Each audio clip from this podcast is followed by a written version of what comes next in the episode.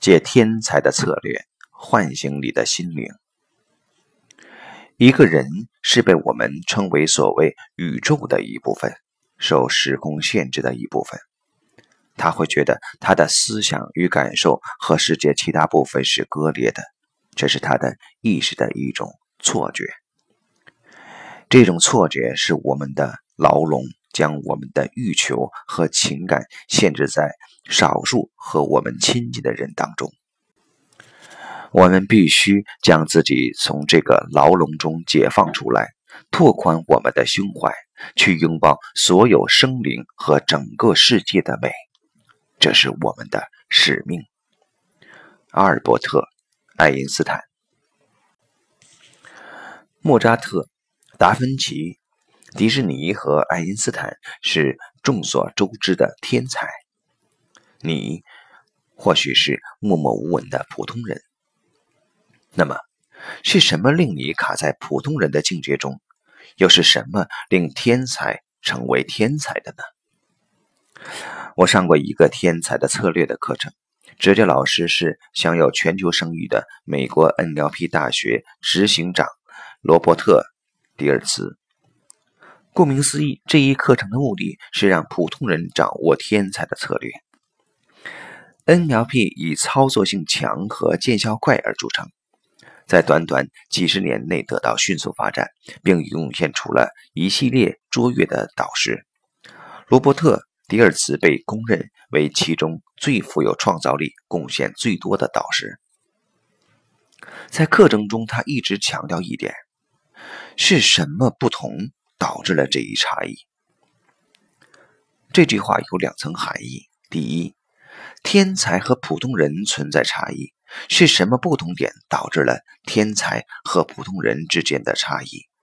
第二，我们每一个人都有过天才状态和糟糕状态，是什么不同点导致了我们形成这两种不同的状态？发现了这些差异，我们就可以学习天才的策略。不过，我们并非无中生有，纯粹去模仿天才，而是通过模仿天才们的身心灵模式，帮助我们自觉地将糟糕状态转化为我们曾经拥有过的最佳状态。迪尔斯总结过很多天才的身心灵模式，并对莫扎特、达芬奇、迪士尼和爱因斯坦这四位天才尤其感兴趣。这次课程的目的便是帮助学员掌握这四位天才的策略，并学会作为一个培训师如何帮助个案掌握天才的策略。恐惧常是通向天才的钥匙。迪尔斯认为，每个人的身上都有自我和灵魂这两部分。自我关注的是我们周围的生存环境，是我们的需要。他一直在喊：“我要什么？”这种需要的另一面是恐惧，即自我觉得我必须得到什么，否则就会死去。而灵魂是通向更大存在的通道，它关注的是整个存在，它总是伴随着一种使命感。普通人之所以是普通人，天才。之所以是天才，其核心在于普通人被卡在自我中，而天才们的自我和灵性是合一的，他们一直保持着灵性的通道。普通人对自我很恋战，会常说“我创造了什么”，而天才们都知道，重要的是将自己投入到一个更大的存在中，而要做到这一点，就要将灵性的通道打开。对此，现代舞大师玛莎·格里厄姆有精彩的描述：有股活力、生命力、能量由你而实现。从古至今，只有一个你，这份表达独一无二。如果你卡住了，它便失去了，再也无法以其他方式存在。世界会失掉它，它有多好，或与他人比起来如何？与你无关，保持通道开放才是你的事。这一道理或体悟，差不多每一个天才都有类似论述。譬如莫扎特的说法是：我真的从不曾研究或追求创意。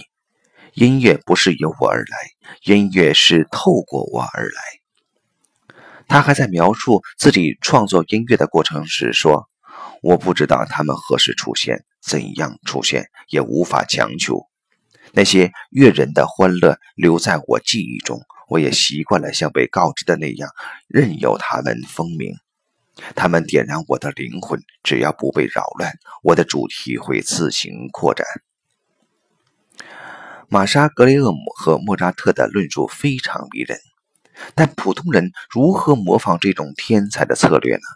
在课程中，迪尔茨设计了一个简单的练习：一，在后置位置，最初谈话为止，培训师询问个案，他想解决的一个问题状态是什么，而他能想到的一个最佳状态又是什么样子？二。进入到最佳状态的位置，帮助个案沉浸在自己曾经拥有过的最佳状态中，并问个案在这种状态听到了什么，看到了什么，身体有什么反应。三，退回到后设位置，询问一些必要的问题。四，让个案进入问题状态的位置，培训师帮助个案沉浸在自己的问题状态，并问个案。在这种状态中，听到了什么，看到了什么，身体有什么反应？五，退回到后设位置，询问一些必要的问题。六，让个案重新进入最佳状态的位置，并带着在最佳状态的体验走向问题状态的位置，发现这两种状态的不同，然后化解问题状态。从而找到将其转化为最佳状态的钥匙。第二次为一个女学员做练习时，这个学员的体会是：我感受到在不同的状态有两个不同的声音。在最佳状态，有一个更高的能量从我头上传来，声音是“只要努力，梦想一定会实现”。而在问题状态，一种恐惧从我的腿下升起，那时我就会担心别人的看法，而一旦别人没有认可我，我的恐惧就会更加严重。这时我会更加不知道该怎么做。